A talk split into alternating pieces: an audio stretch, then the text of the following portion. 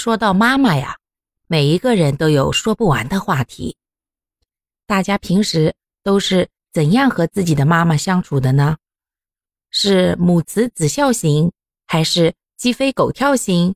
是知心好友型，还是撒娇卖萌型呢？相信面对不同的人都会有不同的感觉，但是只要提到妈妈，大家呀心里都会不由自主的泛起温馨和安全感。妈妈在，一生都是小孩；妈妈在，再苦再累，感觉也会有个地方能让自己。去倾诉，或者去依靠。